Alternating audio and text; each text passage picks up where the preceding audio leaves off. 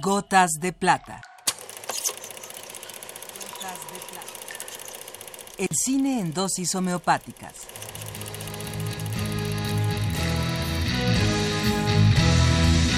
Con Carlos Naro.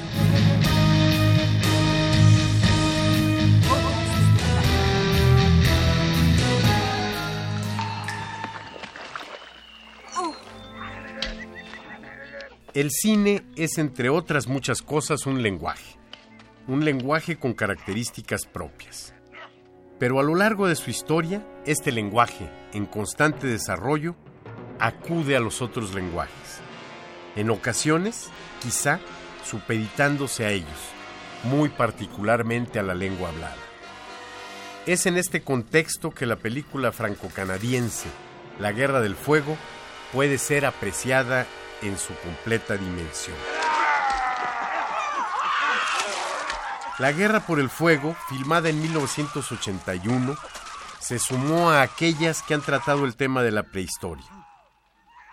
Pero a diferencia de las otras, a las que no pretendo menoscabarles ningún mérito, esta película de Jean-Jacques Sanot es resultado de una sólida investigación sobre el lenguaje.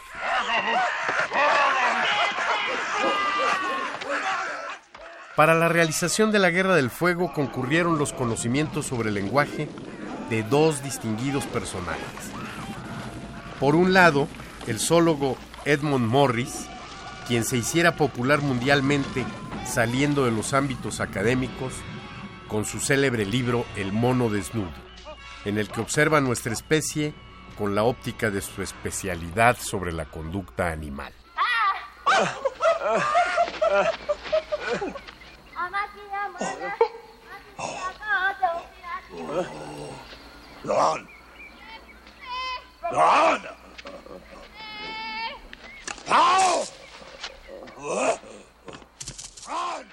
A Edmund Morris le correspondió desarrollar el lenguaje corporal y gestual de estos hombres de la prehistoria.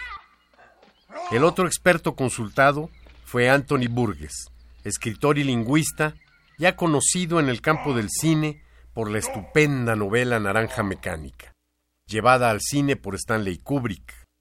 En Naranja Mecánica, Anthony Burgess había desarrollado un curso introductorio para la enseñanza del idioma ruso.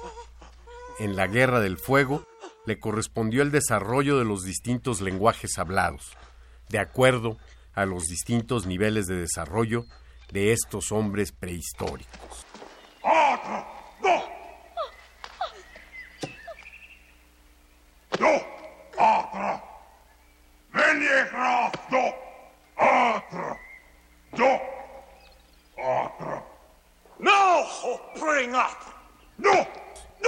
Sigamos escuchando estos lenguajes primitivos como los diseñó Anthony Borges para la Guerra del Fuego.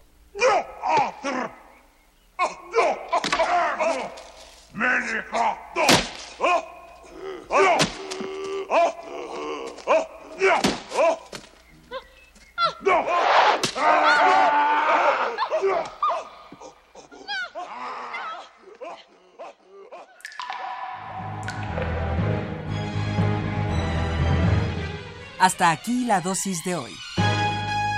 Gotas de plata.